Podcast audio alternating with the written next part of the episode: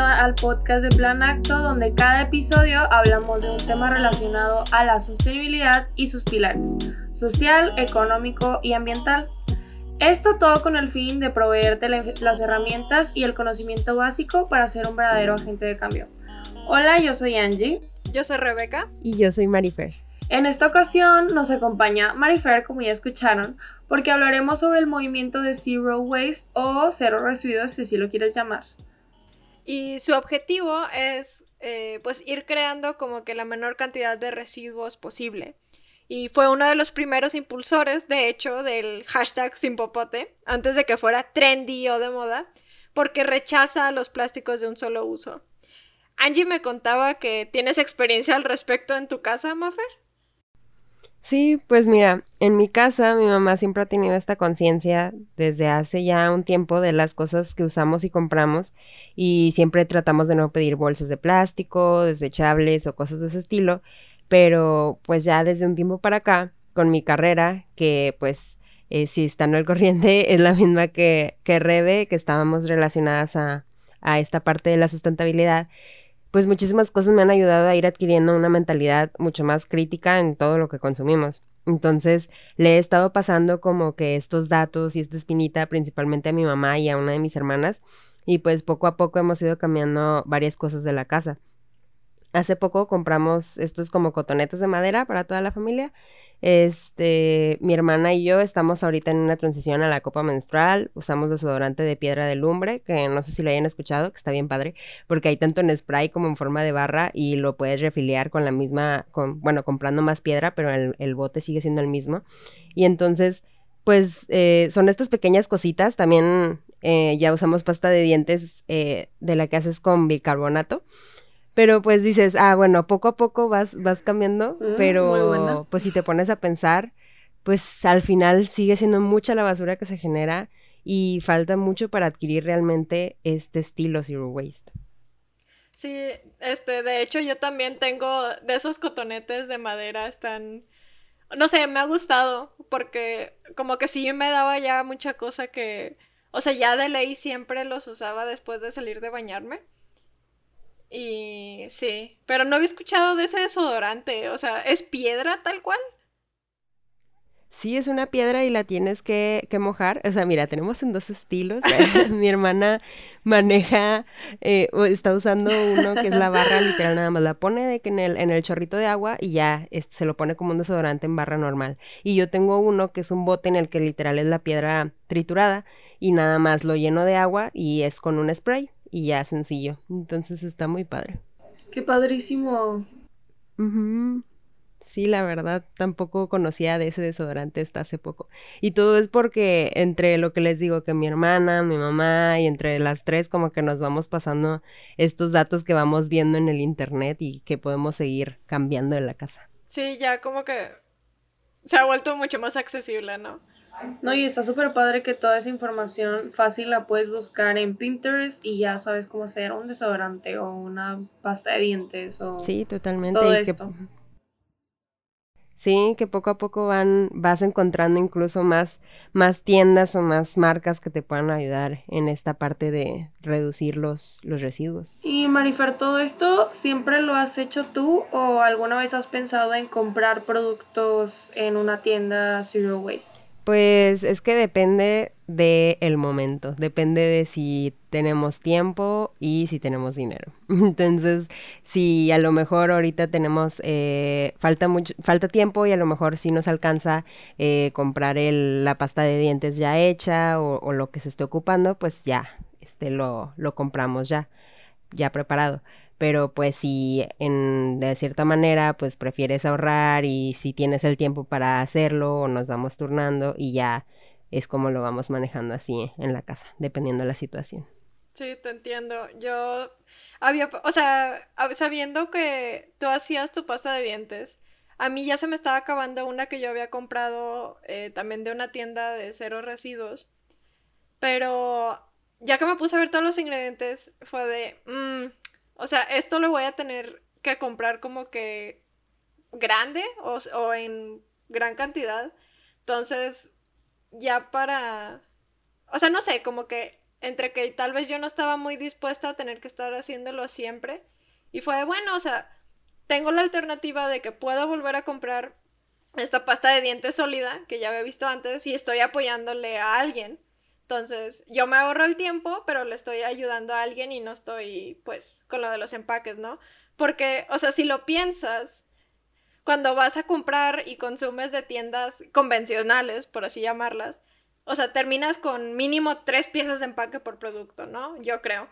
O sea, tomemos el ejemplo de una botella de refresco que, no sé, compraste una de dos litros, o sea, es para familia. Y sí, lo que compras es el contenido, el refresco, pero aparte tienes la botella de PET, la etiqueta de polipropileno, la taparrosca de polietileno. Entonces, ya que me puse a investigar, o sea, el PET de la botella tarda 150 años en degradarse. La taparrosca entre 100 y 1000 años y la etiqueta mínimo 50 años. Entonces, para poner todo esto en perspectiva, o sea, yo tengo 20 años.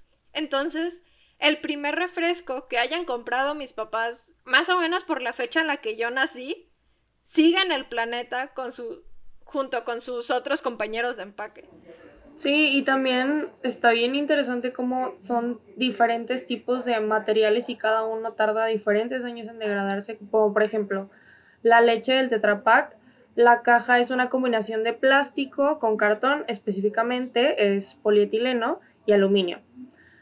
Además, tiene una taparrosca de polietileno. Entonces, cuando consumimos la leche en una bebida en un lapso de, no sé, varios días, una vez que ya lo desechamos, la caja por sí sola tarda aproximadamente 30 años en degradarse y la más la tapa tarda entre 100 y 1000 años, como ya habíamos visto. Y bueno, si quieren ver ya el panorama más general, de los 53.1 millones de toneladas de residuos sólidos urbanos que generamos en el país solo en el 2015, 25% son plásticos y PET. Aunque aquí cabe aclarar algo muy importante, que el plástico no es nuestro enemigo, ya que también tiene muchas características mm, que muchos materiales no, no, no, tienen y que son características muy buenas. Pero el problema es que hemos abusado de su uso.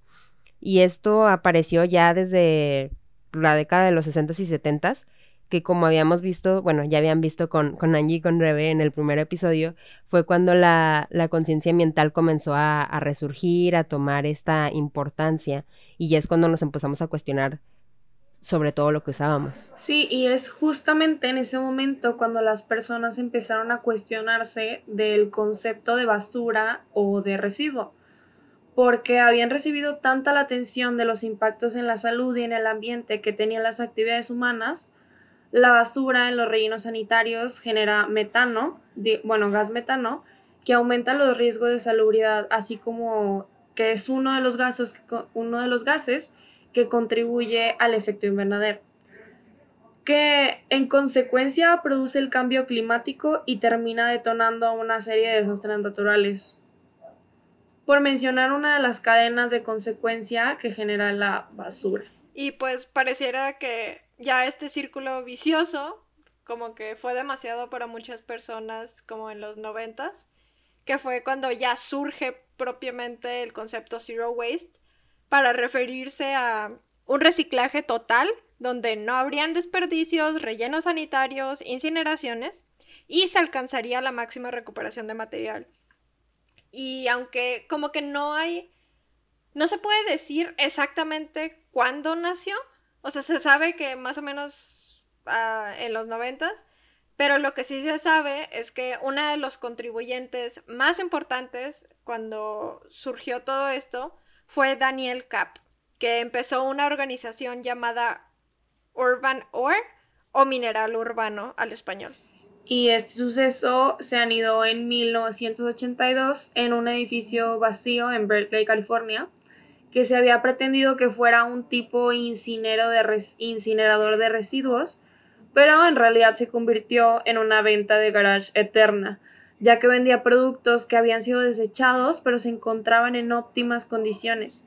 Además, Urban Ore impulsó programas enfocados a la reutilización y reciclaje, y al reciclaje, así como fue dando forma en gran medida al movimiento que ahora le llamamos Zero Waste, cero residuos.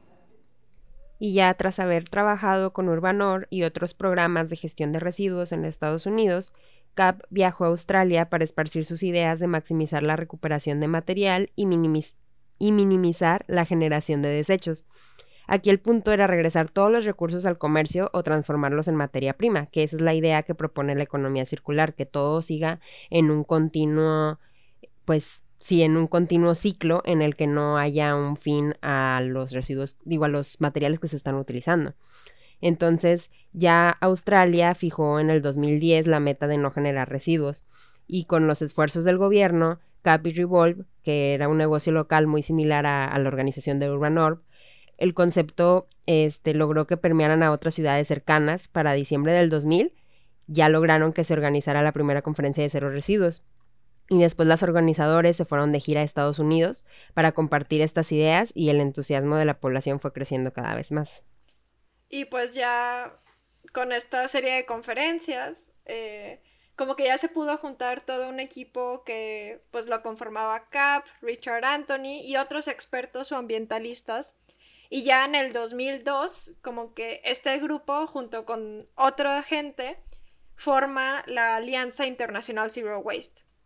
Y así como en Australia, San Francisco estableció la meta de convertirse en una ciudad con cero residuos y de hecho es considerada la más verde de Estados Unidos. Y pues como sabemos y que ha ido pasando con todo, ya con el Internet y las redes, este movimiento de cero residuos fue tomando fuerza y una de sus impulsoras más conocidas es Bea Johnson, que fue de las primeras en documentar como que toda su travesía con este estilo de vida ya en Internet. Además, fue como que la que popularizó y como que trajo a la luz las cinco R's del movimiento cero basura, que son rechazar, reducir, reutilizar, reciclar y reincorporar, que pues son más de las tres R's que llegamos a ver en la escuela. Y otra explicación que también nos da Nancy Franco son estas, eh, estas R's que buscan ser una guía rápida del Zero Waste, que cabe mencionar que no son tres ni son cinco, sino que son ocho, para dar una narrativa más completa.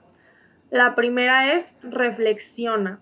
Reflexiona en tu poder como consumidor. Dos, Rechaza todo lo que no necesites. 3. Reduce tu consumo. 4. Repara. Repara lo que se daña en un lugar de comprar. 5. Reutiliza todo al máximo antes de mandar a reciclar. 6. Recicla todo lo que no se puede rechazar, reducir, reparar o reutilizar. 7. Reincorpora los residuos orgánicos a la tierra a través de composta. Y por último, 8. Resiste. Hay más haciendo la lucha. Si quieres saber más, puedes consultar su manual comprándolo en la página de Bodega Cero. Y bueno, o sea, ¿ustedes conocían de la historia de Zero Waste? Pues la verdad, yo así tan a detalle cómo surgió y dónde, ¿no? Y sobre todo hasta, bueno, haciendo la investigación de este episodio, realmente es sorprendente cómo hay tantos datos que no sabemos y por ejemplo esto que me llamó mucho la atención estas otras tres R que agrega Nancy Franco porque realmente son muy importantes esta parte de reflexionar de de poder resistir, me, me, gustó mucho ese último, porque realmente muchas veces podemos desilusionarnos al tratar de, de implementar estas prácticas de nuestra vida por lo mismo de limitaciones, ya sea económicas o de distancias o, o de lo que te puedas encontrar. Y pues a veces nos enfrentamos a eso que de hecho ya han platicado ustedes en otros capítulos, ¿no? De cómo puede ser complicado pensar a lo mejor a veces de que, ah, de qué va a servir esta pequeña acción mía, o, ah, es otro envoltorio más, es otra botella más X. Pero pues al ver, al ver ya todo de que somos uno, uno, uno, uno y se hace toda una población, realmente el resistir es muy importante en esto. Sí, y aparte así como tú mencionabas, siento que es muy importante no nada más informarse de toda la contaminación que está pasando en nuestro entorno, sino también empaparnos de información positiva para que sintamos nosotros que nuestros actos sí están haciendo, sí están repercutiendo, sí están causando un impacto positivo, porque yo creo que a veces nosotros como que nos presionamos mucho y solamente vemos noticias negativas como son todos los noticieros amarillistas que solamente enfocan lo, peor del caso, pero no, o sea, ver todo lo positivo que está causando este movimiento que ya lleva varios años. Sí, yo la verdad, o sea, cuando me puse a ver de eh, la organización esta de Daniel Cap, o sea, se me hizo tan padre porque sí, o sea, te imaginas, o sea, hay veces en las que tiras cosas que te da lástima, que es, y yo creo que pasa menos en México, como que tenemos esta tendencia a pues, este, conservar cosas o llenarnos de cosas. Porque es de que no, es que todavía sirve y está muy bueno, pero ya llega un punto en el que es que ya no tengo espacio y lo tengo que tirar. Y que haya esta organización y otras como Revolve allá en Australia, que sea como que no, ¿sabes qué? O sea, esto está muy bueno, esto alguien lo desechó, pero como dicen mucho en dónde era, en Cazadores de Tesoros, ahí este, en la tele, de que, el, que la basura de uno es el tesoro de otro. Sí. Entonces, como que está inspirador. Muy sabios ellos. sí, definitivamente. No, pues sí, es que la verdad, al final todo esto es cuestión de, de tener esta conciencia de pensar siempre qué es lo que realmente ocupas, qué es lo que no y, y, esto lo podemos ver muchas veces, incluso con situaciones tan sencillas como los popotes de plástico tan mencionados últimamente. Porque al final, si se ponen a pensar, sean de metal o de bambú, no los necesitas muchas veces, o sea, ok, a veces de repente puede haber personas que por situaciones médicas o así sí los pueden ocupar, pero realmente ah, cuando te estás tomando tu frappé, tu café o el jugo ahí del restaurante, pues dices, no es tan necesario. Y entonces hay mucha gente que realmente podemos prescindir completamente de utilizarlo y e ir integrando esta filosofía y estilo de vida a nuestra propia vida pues no tiene que implicar cambiar todo lo que tenemos físicamente. ¿A qué nos referimos con esto, Rebe? Pues, o sea, el punto y el chiste del movimiento no es que de la noche a la mañana saco todo lo que ahorita tengo en mi casa porque no es biodegradable, de materiales sustentables, de comercio justo, etc. Porque, ok, ya, ya, ya cometí la falta, ya como lo quieras ver, pero o sea, ok, que no puedo ir a tirar todo esto y reemplazarlo comprando cosas que sí lo son, porque ahí ya está yendo en contra del punto del movimiento. O sea, el chiste es, voy a sacarle el mayor provecho posible a todo lo que tengo ahorita y voy a ir haciendo cambios conforme a mis posibilidades. O sea, sí, ok, ya compré todo esto, no fue de la mejor manera, ya sé mejor ahora Tal vez puedo ir viendo que esta marca maneja estas opciones más sustentables o que mañana que voy al súper, en lugar de comprar mi champú regular porque como que el empaque no, no está muy amigable para usarlo para otra cosa, escojo otro porque su empaque lo puedo reutilizar para lo mismo o para otra cosa. Y digo, si tú no puedes hacer esto porque tal vez es el único que te funciona y completamente válido, así me ha pasado a mí. O sea, igual puedo darle uso a ese empaque, ¿no? Sí, y también puede ser o un lugar cerca de tu casa, no sé, por ejemplo, una tortillería o una frutería local. Y ahí compro mis frutas y llevo una bolsa de tela que me han regalado o una bolsa de plástico que yo ya tenía, etcétera.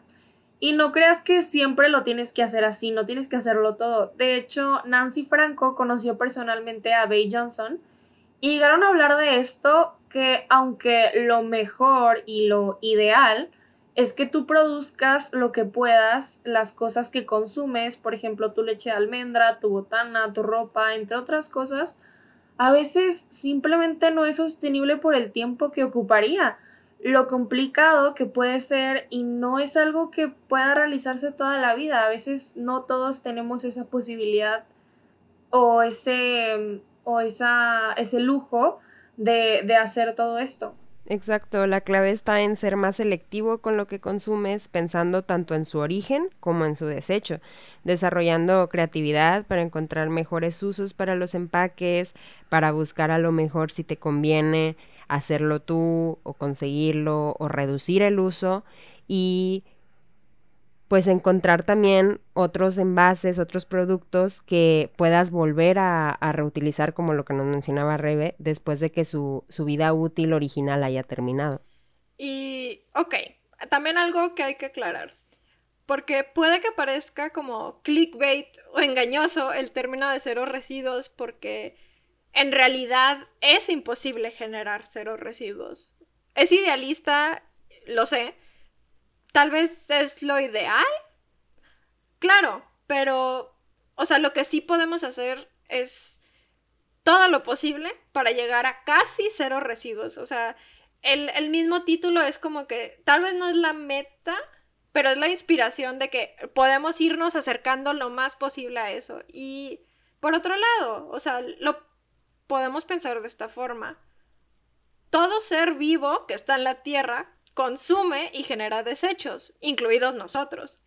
La cosa es que el planeta es un sistema compuesto de millones de subsistemas que están perfectamente diseñados para que pueda haber un equilibrio.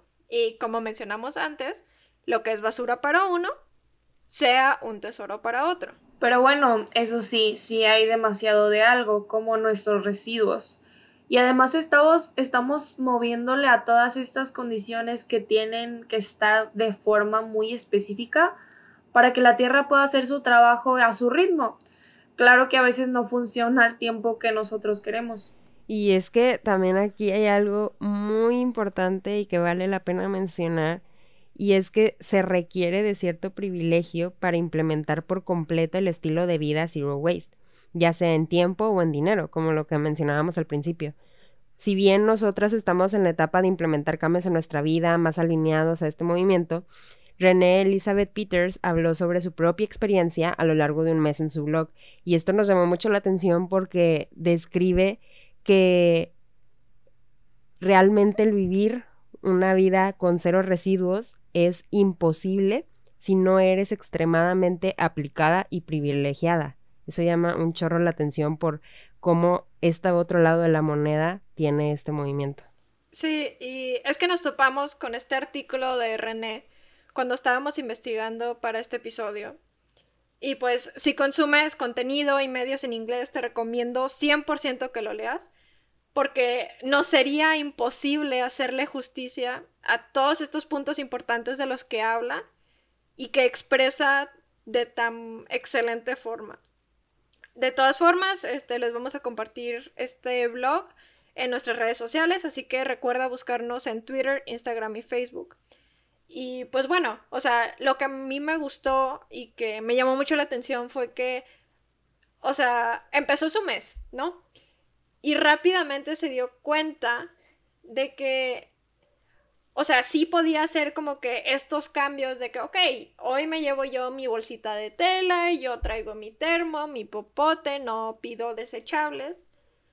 Pero de todas formas salir a súper como que se dio cuenta de que hay todo este conjunto de estructuras, pues tanto corporativas como institucionales, que impide que la mayoría de la gente pueda acercarse a la meta de los cero residuos. Sí, eso, eso me llamó mucho la atención porque de hecho me recordó con algo tan sencillo que pasaba hace yo creo que todavía un año, eh, que mi mamá se llevaba sus, sus toppers para poder eh, que le pusieran ahí, no sé, el jamón el, eh, o lo que pidiera ahí en el supermercado.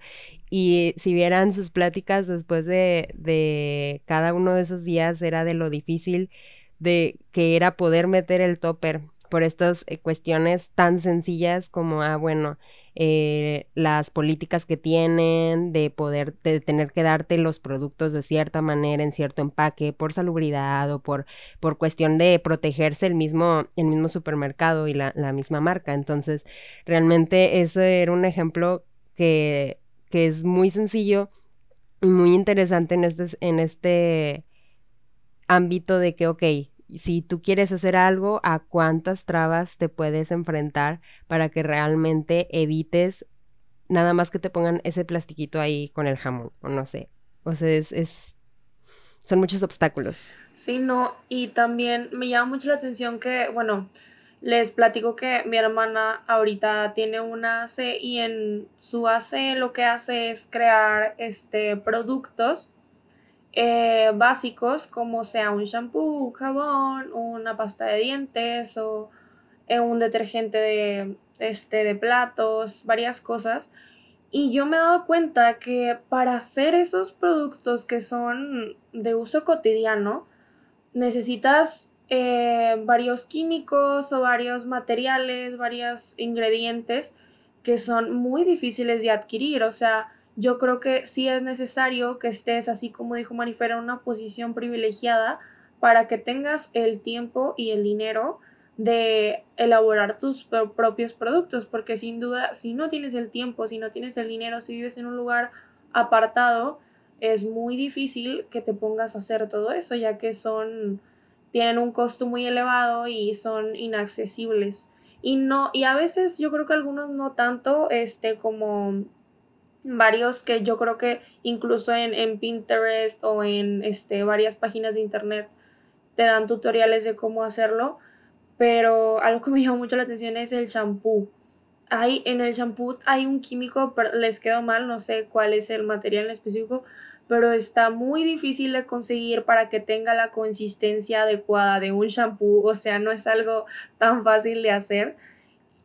Entonces digo, wow, o sea, de plano no se puede hacer nada más porque quieres, tienes que tener toda la disposición y el tiempo y muchas ganas de que te quede bien. Sí, claro. Eh, y bueno, este, también, como que hablando de esto del tiempo y la disposición, eh, como que otra cosa que esta chica eh, mencionaba en el blog era que, ok, ¿sabes qué? No, no voy a ir al supermercado porque están, ya todos los productos vienen empaquetados, ¿no? Que es de lo que mencionamos al principio del episodio. Entonces ella se iba a uno de estos mercados locales de pues para comprar frutas y verduras pues sin residuos, ¿no? Pero a ella le quedaba lejos, creo que mencionaba como que tenía que dedicarle una hora en el trayecto o algo así. Que bueno, tal vez si aquí en Monterrey no se nos haga tanto por lo que tenemos que enfrentar con el tráfico todos los días, pero igual es tiempo invertido, es tiempo que tal vez no todos tenemos. ¿no? O sea, por ejemplo, nosotros somos estudiantes y yo poniéndome a pensar de que tal vez en un futuro, ya que yo pueda eh, vivir sola o ya pueda vivir en un depa y tener roomies y lo que sea, o sea, vamos a tener el tiempo tratando de, pues, subsistir y tener trabajos y todo esto de ir a, un mercado, de investigar dónde están, de todo esto. ¿Ustedes cómo se lo imaginarían?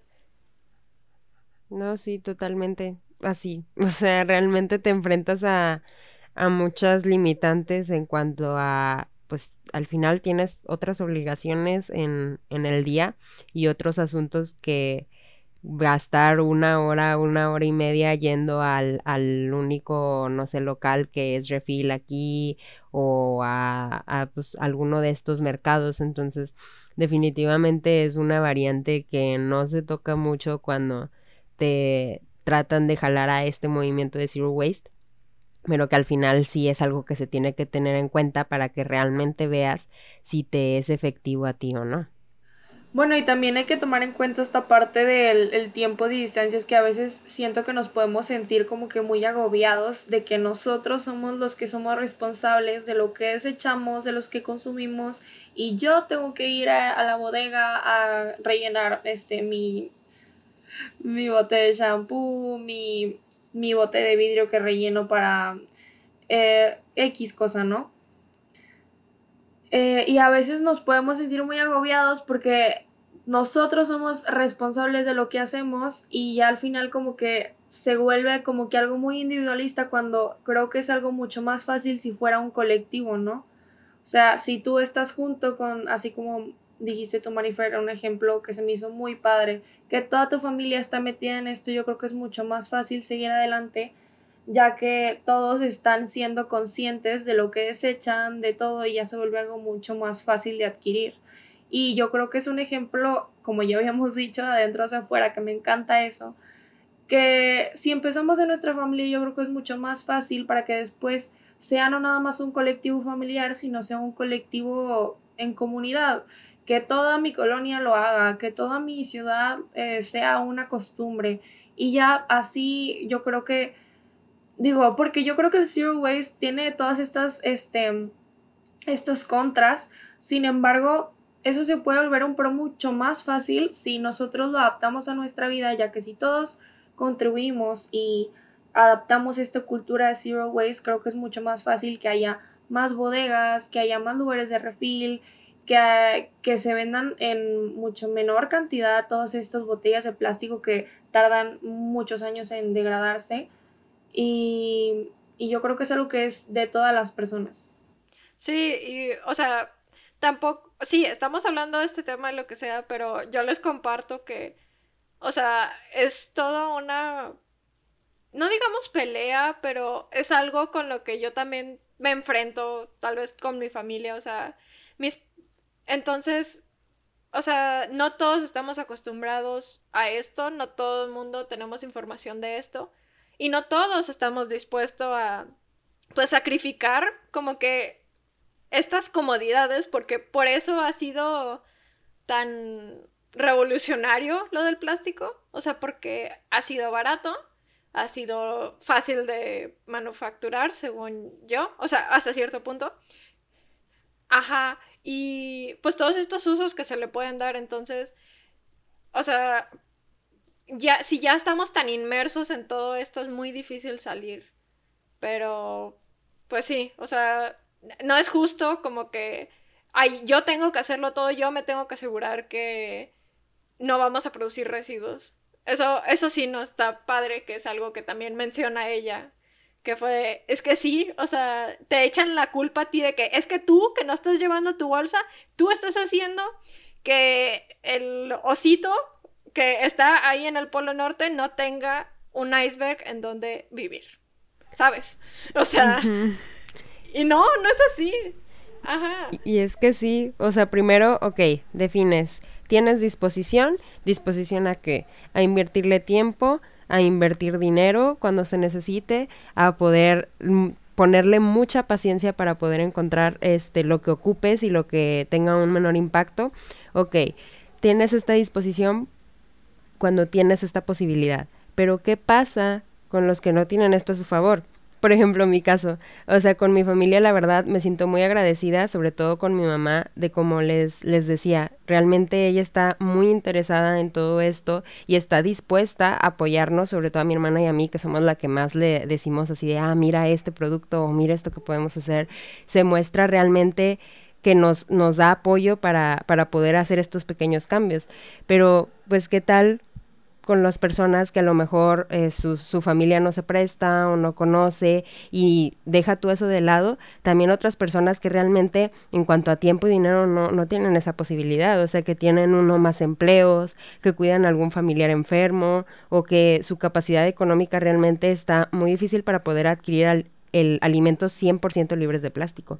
Entonces aquí entran muchos factores que realmente es salirnos de, de, esta burbujita y pensar, ok, ¿quién realmente entonces de toda la población que somos puede lograr esta, este estilo de vida?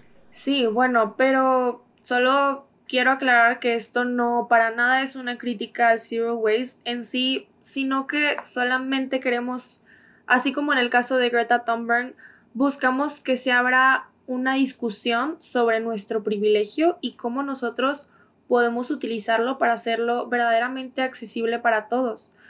Porque, bueno, en palabras de René, y cito, esa cantidad de diligencia y ese esfuerzo requerido para poder mantener un impacto tan pequeño parece extremo e injusto. ¿Por qué es solo mi trabajo evitar que más cosas terminen en los rellenos sanitarios? Exacto, aquí también entra el apoyo de todo, del gobierno, de las empresas, y es que, de hecho, según el Carbon Majors eh, Report del 2017, solo 100 empresas son responsables del 71% 71% de las emisiones globales, dentro de las cuales está Pemex. Es decepcionante, pero pues bueno, ya, ya no nos sorprende, ¿verdad?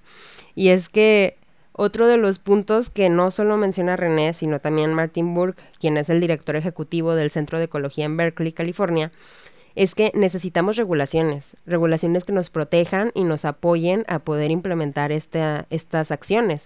Es decir, debe de haber una legislación que extienda la responsabilidad a los productores, no solo a los, a los consumidores, y que así pues se pueda realmente generar este apoyo de una parte y de la otra. Y digo, o sea, de esto que venimos mencionando que llegó a tocar Angie, o sea, no por nada en los procedimientos de expedición de una norma oficial mexicana o NOM, que pues es una normatividad en México. O sea, es necesario que estén presentes los actores de la cuádruple hélice. Tiene que haber gente de sociedad civil, de la academia o pues de las escuelas, universidades, investigadores, perdón, industria y gobierno. O sea, todos tenemos que intervenir porque tienen que haber cambios al sistema que sucedan al mismo tiempo para que sean verdaderamente positivos y duraderos. Y, o sea, los gobiernos del mundo ya se están dando cuenta de lo que pueden hacer. Y esto ya lo estamos experimentando en México con lo de las bolsas de plástico, por ejemplo. O sea, 20 estados, somos 32, pero 20, de una u otra forma, han prohibido además o sea, han prohibido las bolsas y otros, incluso todos los plásticos de un solo uso.